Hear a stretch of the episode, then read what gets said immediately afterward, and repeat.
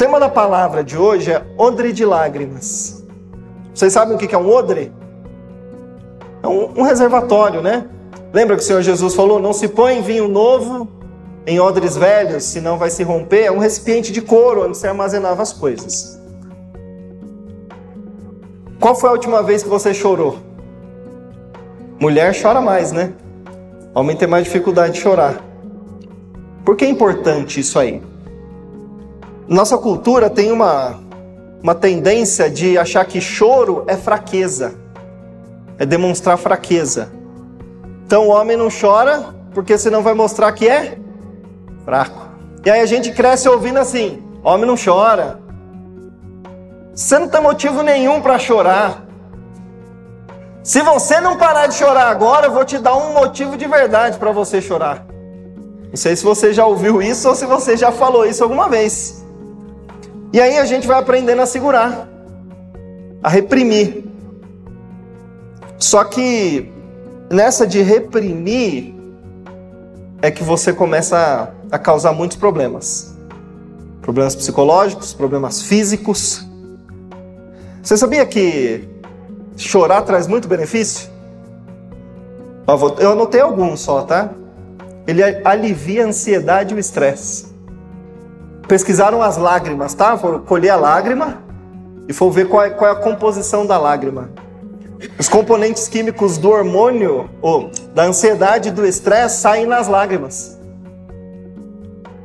Então, quando você chora, você está liberando também excesso de ansiedade e de estresse. E quando você reprime?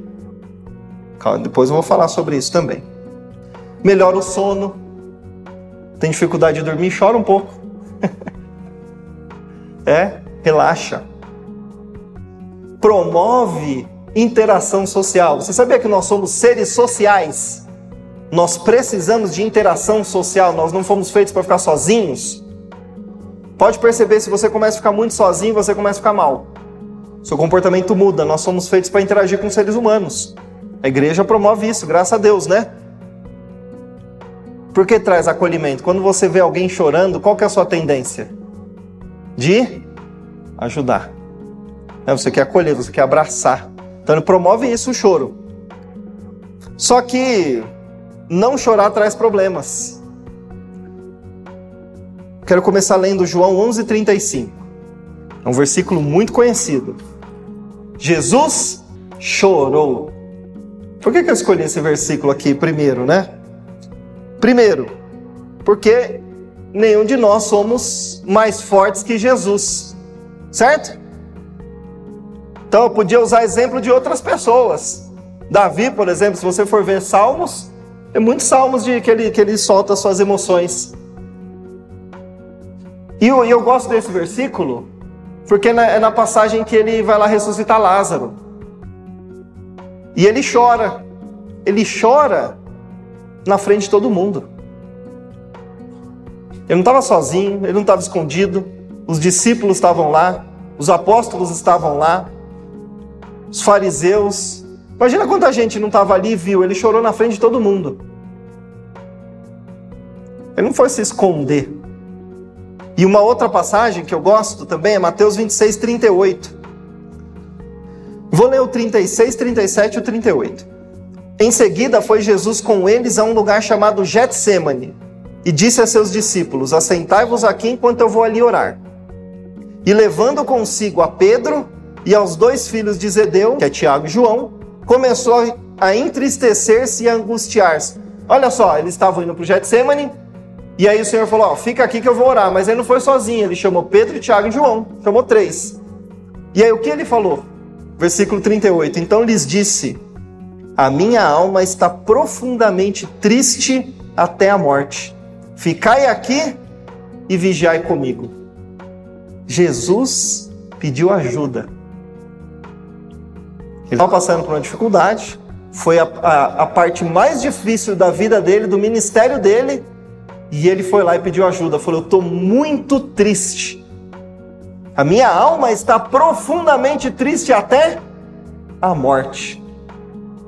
Fica aqui comigo, ora junto comigo. Às vezes a gente quer carregar sozinho. Não, eu dou conta. Não, vai empurrando, vai levando, vai levando. Acha que falar da dificuldade é expor fraqueza. E às vezes o líder tem dificuldade também, porque assim, não, eu vou, eu vou, como assim? Eles não vão, não vão mais me respeitar. Mas Jesus pediu ajuda. Isso diminui a autoridade dele? Pelo contrário, isso eleva a autoridade dele, ele mostra a humanidade dele. E eu acho legal que se está registrado, é porque tinha gente lá, né? Estavam lá, eles viram aquilo. A gente não, nem sempre consegue lidar com as situações. Quando nós estamos envolvidos emocionalmente com uma situação, é, é pior ainda. A gente não consegue enxergar. Então nós precisamos pedir ajuda. Só que na hora de pedir ajuda, a gente tem a tendência de abrir a boca para a pessoa errada. Sai falando com qualquer um. Vai visitar a vizinha, a amiga e sai falando que seu marido é uma desgraça, né? Vai falando da sua vida financeira, sai abrindo tudo. Mas será que aquela pessoa tem o um mínimo de condições de te ajudar? Será que o coração dela é um coração que quer te ajudar ou enquanto você está falando, ela está falando, ficando feliz porque ela tem inveja de você? Então não ajuda para a pessoa certa. Você ora, Senhor, quem, com quem eu falo? Para quem eu abro meu coração? Coloca uma pessoa no meu caminho que vai poder me ajudar de verdade. O Senhor pediu ajuda, lembra disso. Vamos lá, eu quero ler mais um versículo. Gênesis 16, 13. Então ela invocou, aqui está falando de Agar.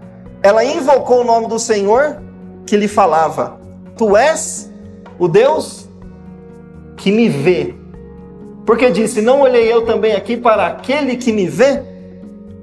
Aqui era Agar. Ela estava com um problema, ela tinha sido expulsa ali da, da casa de Abraão e ela começou a chorar. E aí Deus foi lá e falou com ela. Aí o que, que ela falou? Deus me vê. Às vezes você acha que está passando por um problema sozinho. Aqui fala que é o Deus que vê, Deus te vê. Mas não é assim, eu te vejo no, no sentido eu estou olhando para você aqui. Ele vê você, ele vê a sua alma, ele vê quem você é. Ele conhece seu coração. Ele sabe da sua vida, sabe das coisas que aconteceram com você. Então, nunca nós estamos sozinhos. Deus nos vê. Amém? Então, Ele sabe da sua dor, sabe de tudo que aconteceu na sua vida. E aí, por que, que acontece o problema emocional? Por que, que acontecem os desequilíbrios? Quando nós nascemos, nosso cérebro ele vem como se fosse um, um computadorzinho que absorve informações. É como se fosse instalando programas nele. Sabe o celular que vem com alguns aplicativos? Mas você precisa instalar outros aplicativos ali para funcionar, para usar no dia a dia, assim ou não? Preciso do aplicativo do banco, preciso do aplicativo tal, da minha rede social, daquilo, daquilo outro. É mais ou menos isso. Algumas coisas já vêm aí no seu cérebro programado. E o principal é sobreviver. Eu preciso sobreviver. Imagina que eu nasci e meu cérebro estava assim: eu preciso manter o Jefferson vivo. Para isso eu preciso o quê? Aprender as coisas da vida. Só que olha lá na sua infância, como que era a sua infância? O casamento dos seus pais, como que era o relacionamento deles?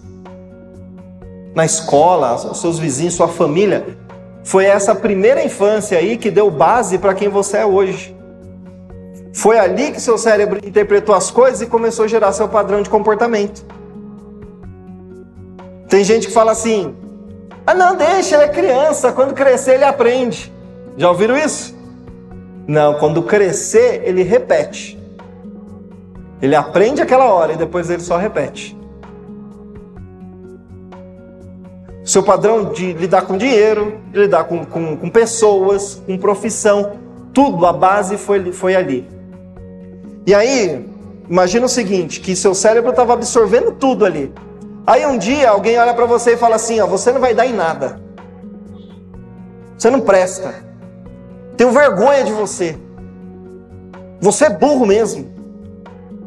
De novo, quantas vezes eu falei, você não aprende. Ou Você tirou uma nota baixa na escola, seu pai ou sua mãe falou assim para você: Ah, mas você viu lá o filho da fulana? Ele só tira nota 10, por que, que você não consegue? São programas que vão sendo instalados na cabeça das pessoas. A criança não filtra isso aí, principalmente quando vem de figura de autoridade. E aí ele fala assim: se meu pai falou que eu não presto, eu não presto mesmo. Se meu pai falou que eu sou burro, realmente eu sou burro. A criança não tem esse filtro de pensar o seguinte: é ele que tem um problema. Ele chegou estressado do trabalho hoje, passou por algum e acabou descontando em mim. A criança não, não, não filtra isso aí. Ela simplesmente recebe. E aí lá na frente você tem uma crença de incapacidade e não sabe de onde veio. Lá na frente você não, não consegue prosperar no seu trabalho no seu, e não sabe por quê. Aí você ouvia lá seu pai e sua mãe brigando por causa de dinheiro. Aí eles não estavam brigando por causa do dinheiro, é pela falta dele. Aí você, aí você olha, não, dinheiro trazia briga na minha casa. Aí você não consegue prosperar. Tudo está aí dentro. Por exemplo, você se sente feia ou feio. É? Olha no espelho e fala, puxa, podia melhorar um pouquinho. Você não gosta do que vê no espelho. Olha lá e fala, nossa, tá ruim esse negócio aqui. E aí chega alguém e fala para você assim: Nossa, mas você é bonito. Ou você é bonita. Mas você acredita que é feia. Na sua cabeça vem como? Só tá falando para me agradar.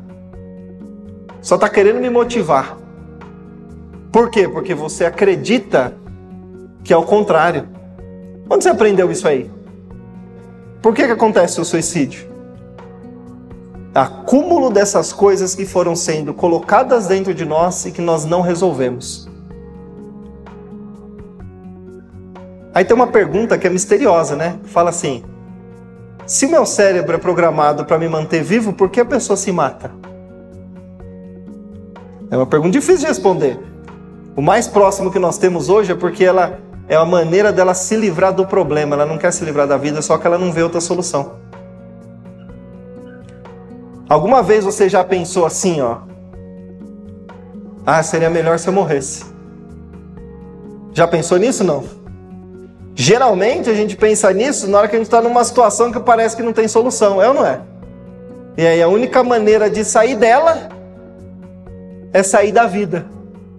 Quando você assiste um filme alegre, feliz, filme de comédia, tá difícil sair filme de comédia bom, né? Tá mais pra crente, é difícil, né? Muita porcaria. Mas quando você vê uma coisa que você gosta, uma, uma coisa engraçada, o que, que você faz? Ri. Se você está muito feliz, o que, que você faz? Você comemora, não é? Se seu time de futebol ganha o campeonato, você se alegra, comemora. Emoção boa, nós aprendemos a soltar, a expressar. Emoção ruim, o que, que nós aprendemos a fazer? Reprimir. A gente aprende, entre aspas, a ser forte. Não é ser forte, nós estamos reprimindo. Vem a dor, você segura. Vem as, as, pancadas da vida, a gente segura. Porque a vida é difícil, né? É não é? É difícil. É a vida, é isso aí. O pecado contaminou o ser humano, o planeta, a humanidade. Então o sofrimento faz parte da, da, da, do processo. Só que a gente segura, né? A gente está passando por uma dificuldade grande em casa, mas tem que aguentar o, o, o, o tranco. E eu continuo trabalhando. Então, um problema no casamento já há anos que eu não resolvo, mas eu seguro e vou, vou levando. Só que é um engano, porque tudo isso está ficando guardado aí dentro. E uma hora isso aí vai explodir. Tem gente que fala assim: ah, eu fiquei em depressão porque meu casamento acabou. Ah, eu fiquei em depressão porque eu perdi emprego. Ah, eu tive uma, uma síndrome do pânico do nada. Do nada, não sei, eu estava lá em casa. Nada é do nada e nada é de repente. Durante a vida aquilo vai sendo acumulado. E aí, de alguma maneira, aquilo vai sair. Aí são os sintomas. Entende? Tudo que Deus criou tem uma função. Você acha que Deus criou a tristeza para nada? Fala, então, vou, tá muito bom esse negócio para ele, vou criar tristeza nele também? Porque para ele sofrer um pouquinho, você acha que foi assim? Tem função. Todas as emoções têm função. O estresse tem função, a ansiedade tem função. Não dá para falar sobre isso, senão a gente fica a noite inteira. Falar mais sobre a tristeza. A tristeza tem função. Quem já assistiu aquele filme Divertidamente? Já assistiram? Ó, vale a pena assistir aquele filme. Porque aquilo ali é uma lição muito boa de como lidar com a tristeza. Quando a gente está triste, o que, qual que é a nossa tendência? É procurar alguma coisa para nos alegrar. Ah, eu tô triste, o que eu vou fazer? Vou ouvir um louvor. Ah, vou assistir um, uns vídeos engraçados na internet. Ah, eu vou distrair, eu vou fazer alguma coisa. Quer fugir da tristeza. Isso é um problema, porque se a tristeza tá vindo, tem um motivo. Aquele filme Divertidamente é isso aí. Passa o filme inteiro a alegria tentando fazer a tristeza sair de cena. Não é assim?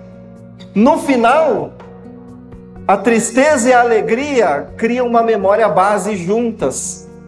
Ela, a, a, alegria fica tentando, mas a tristeza coloca a mão e elas criam uma, uma, uma memória importante para aquela menina lá, que é a principal do filme. E aquilo mostra que a tristeza tem importância e ela tem uma função. Então, a partir de hoje, quando você sentir tristeza, você precisa ficar triste. Se você está sentindo tristeza, não é para você tentar ficar feliz, é para você ficar triste. Só que não é para ficar triste só e aí acabou. Ficou triste, você tem que ir lá e chorar mesmo. Senhor, eu estou triste. Aconteceu isso aqui na minha vida, Senhor. Falou isso para mim, aquilo lá e eu fiquei assim. Meu marido fez aquilo e eu me entristeci de novo. Tem que soltar. Mas não é só isso, aí você tem que entender o que a tristeza quer te dizer, porque tem um motivo. Senhor, o que, que eu preciso aprender com essa situação? O que, que eu preciso aprender? O que, que o Senhor está querendo me ensinar com isso aqui? E refletir. Você pode perceber que quando você está mais triste, você fica mais pensativo, mais reflexivo, é ou não é?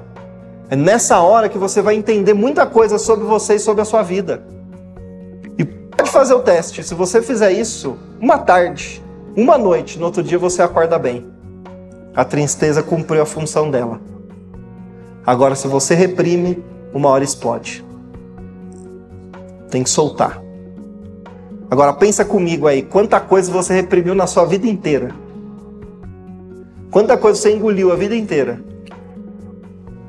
Hoje à tarde, eu, a minha esposa e eu, a gente, quando é casal ou quando é mulher, eu atendo junto com a minha esposa, né? Quando é homem, eu atendo sozinho. A gente atende na igreja lá nossa. E aí, a esposa e o marido, a gente começou a conversar e tal. Daí fizemos um exercício para ajudar ele a soltar aquilo. Na hora que ele começou a soltar, ele, ele chorou tanto, mas tanto, mas tanto, saiu tanta coisa ali. E ele começou a falar umas coisas, a esposa falou assim: Eu não sabia que tinha tudo isso aí dentro dele. E ela foi lá porque ele tinha causado um problema para ela, que ela não conseguia perdoar. Quando ela entendeu por que ele agia daquela maneira e viu aquilo, o que, que ela conseguiu fazer? Perdoar. Eles se reconciliaram. Só deles soltar aquilo ali. Eu creio que só isso aí já pode mudar a vida dele. Então olha lá, quantas vezes seu pai, sua mãe te bateu ou te desprezou? Quantas vezes você se sentiu inferior? Quantas vezes você acreditou que era inferior? Isso foi ficando, foi acumulando aí. Aí desconta na comida. Ou desconta, alguns ficam mais irritados, que eu sou, esse é o meu caso. Eu fico irritado, acabo dando umas cotoveladas que não devia. Cada um solta de uma maneira. Aí não sabe de onde vem, né? Tem que soltar, tem que abrir. Agora, ó, um ponto de virada na vida de todo mundo é quando você perdoa e quando você se sente grato. Quer mudar de vida? Perdão e gratidão. A maioria dos problemas surgiram por causa de falta de perdão e de gratidão. Por quê? Seu pai foi lá e falou para você assim: você não vale nada, eu tenho vergonha de você ser meu filho. Tenho ver... O que, que eu vou falar para meus amigos agora? Aí aquilo ficou. Para você resolver isso, o que, que você precisa? Perdoar. Abuso sexual é mais comum do que vocês imaginam. Na infância. E por parentes pai, mãe, tio, irmão, vizinho. É mais comum do que vocês imaginam. Isso foi uma das coisas que eu mais fiquei escandalizado quando eu comecei a atender. E não é só mulher, não. Homem e mulher. É mais comum do que você imagina. Você começa a conversar, aí de repente a pessoa fala: ah, meu tio fazia isso comigo quando era pequeno, meu irmão fez isso comigo, minha mãe. É muito comum, infelizmente. Como que eu perdoo, né? Como perdoar esse cara que fez isso comigo? Eu era tão inocente. Por que, que a gente tem dificuldade de perdoar? Porque a gente não entende realmente o que é o perdão. A gente acha que perdoar está relacionado a outra pessoa. Vamos supor que o Simval, desse jeito que ele é bravo, né? violento, um dia foi lá e me bateu. Como eu vou perdoar esse cara? O que ele fez para mim, eu não fiz nada para ele. Quando eu penso assim, eu estou entendendo que perdoar é dar vitória para ele. Como eu perdoo ele? Olha o que ele fez para mim, mas o perdão não tem nada a ver com isso. É, eu tô achando que assim, perdoar e falar assim, você estava certo. Beleza, você fez certo, tá tudo bem. Não é isso. Outra coisa que o povo confunde, perdoar e esquecer. Porque a gente lê na Bíblia, né? Dos seus pecados jamais me lembrarei. Aí você acha que perdoar é esquecer do que te fizeram. Perdoar não é esquecer, você vai lembrar. Normal, esquecer é problema cognitivo, é problema de, de, de cérebro. Você está esquecendo as coisas, tem que dar uma olhada no neurologista. Perdoar é se libertar do mal que te fizeram. Perdoar tem a ver com você. Como eu sei que perdoei? Quando eu lembro da situação e aquilo já não me afeta. Aí eu liberei o perdão.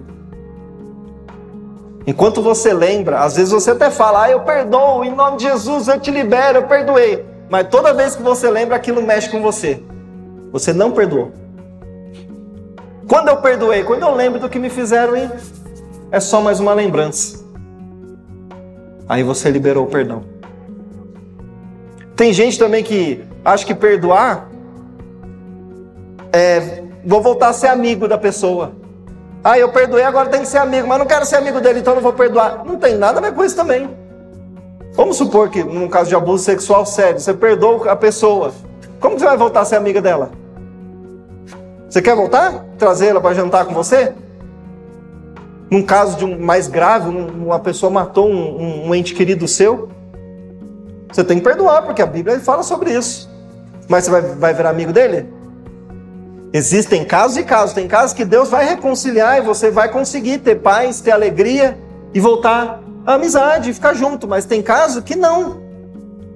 Então, entenda isso: o maior interessado com que você não perdoe é Satanás. Porque o pecado trava a sua vida. A falta de perdão trava a sua vida. Porque não é só humano, também é espiritual. O Senhor Jesus disse assim: ó, se você não perdoar quem te fez mal, tão pouco o vosso Pai Celeste te perdoará. Muitas vezes a sua vida não está andando porque você não perdoa. Então, perdoar só traz benefício para você. Então, Satanás não quer que você perdoe, ele quer que você fique aí mesmo. Por quê? Porque isso está te adoecendo. Falta de perdão pode te causar câncer, pode dar infarto, pode dar problema no coração, dá, dá problema de todo jeito. Rancor, guardar as coisas. Sabe o que é ressentimento? Ressentir. É sentir de novo. Ou seja, a pessoa te fez mal, você não perdoa toda vez que você lembra, você ressente. Fica ali, ó. Só que o seu cérebro está produzindo os mesmos hormônios que ele produziu no dia da situação. Então você relembra, você ressente aquilo. Cérebro produz de novo, só que se você não libera, está acumulando. Aí vai começar a causar problema físico. E por que a gratidão? Porque nós precisamos entender que todos os problemas que aconteceram na sua vida, eles podem ser usados para curar você e para te fortalecer. Então você tem que falar, Senhor, obrigado por tudo que aconteceu. Quando você entende isso, porque tudo que aconteceu na sua vida fez você quem você é. É ou não é? Só que depende de como você usa. Eu quero ler uma passagem que eu acho muito legal. 1 Samuel 17, 51.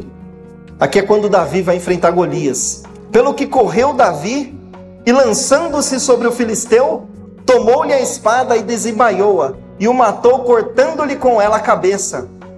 Vendo os filisteus que era morto seu herói, fugiram.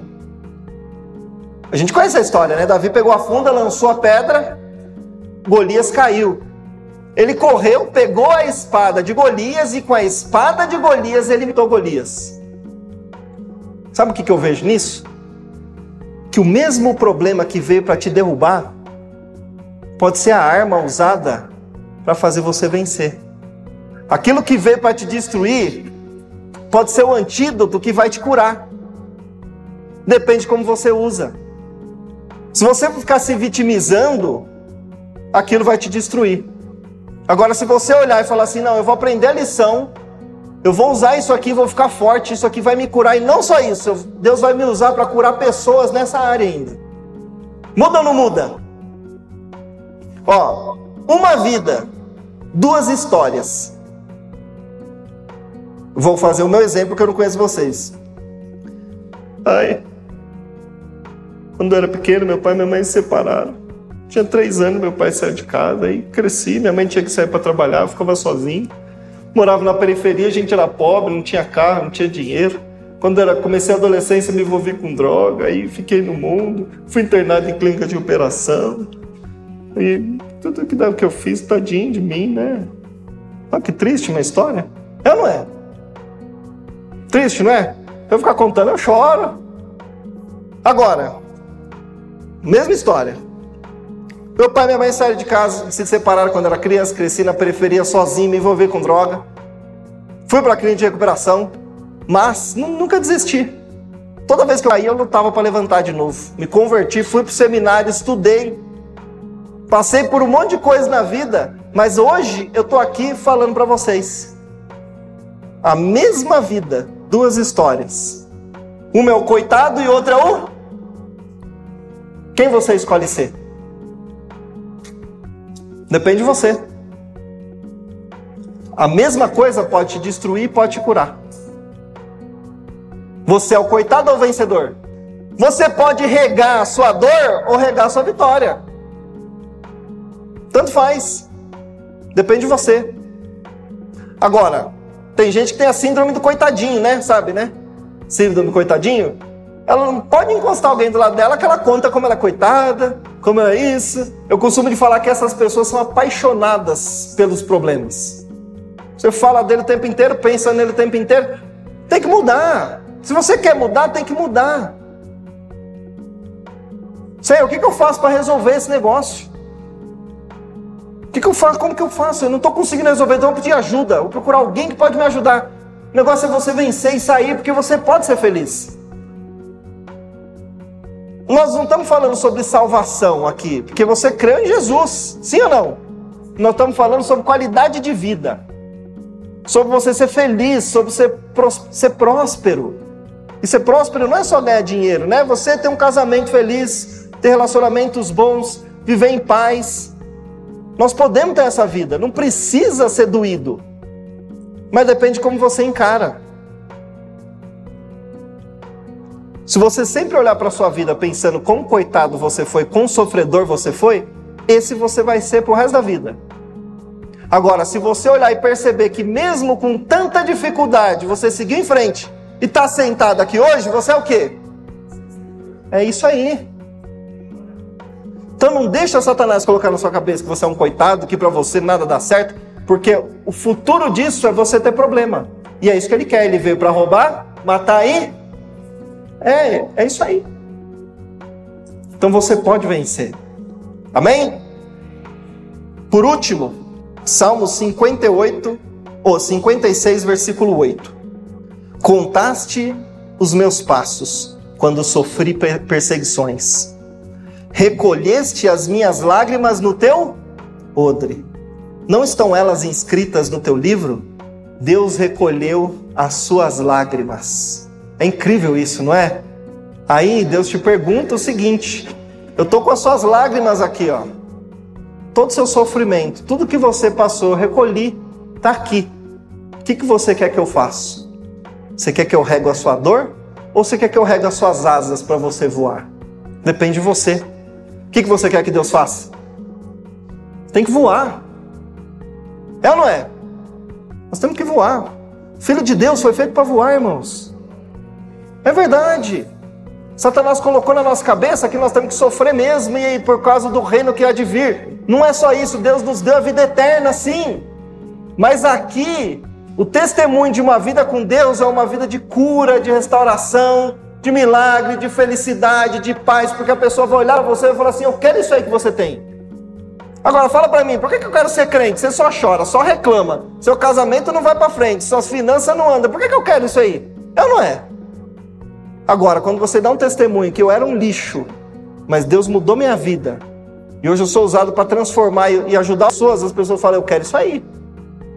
Então, crente tem que ser feliz, tem que avançar. Não estou falando de ser rico, ganhar o mundo inteiro. Não. É ser feliz e próspero com o que você já tem.